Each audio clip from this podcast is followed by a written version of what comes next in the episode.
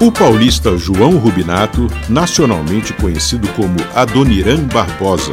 O Ernesto nos convidou para um samba, ele mora no Brás. Foi entregador de marmitas, varredor de fábrica, tecelão, pintor de parede, encanador, metalúrgico, tudo isso antes de se tornar provavelmente o maior nome do samba paulista e um dos grandes do Brasil.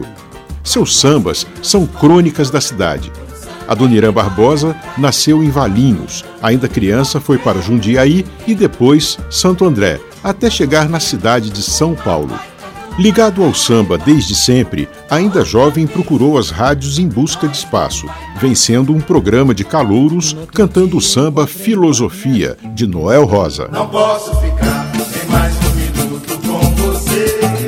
Em 1935, venceu o concurso de carnaval oficial da prefeitura com a marchinha Dona Boa, composta com J. Aimberê.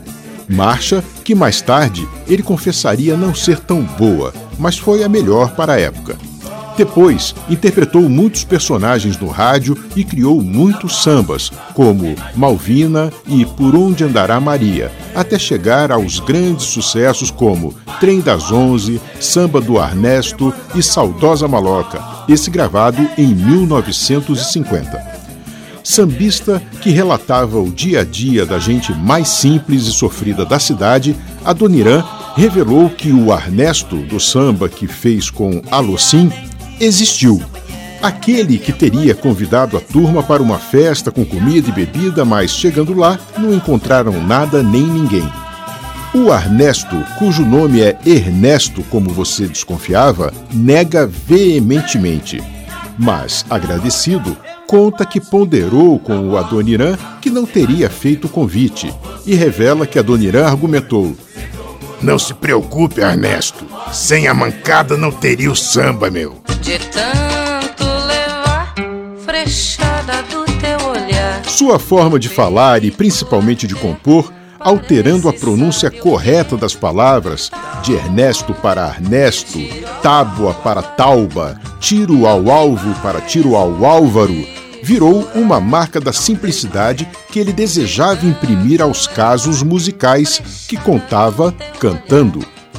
Dos tantos intérpretes de seus sambas, destaque especial para o fantástico grupo Demônios da Garoa e, claro, Elis Regina, que inclusive declarou, aspas, acho que há um equívoco em relação ao Adoniran. As pessoas confundem a obra do compositor com o tipo, o personagem que ele fez a vida inteira. Fecha aspas. Elis revela que cantou Saudosa Maloca de forma mais lenta e arrastada porque a história, que envolve uma desocupação de uma maloca, não é engraçada.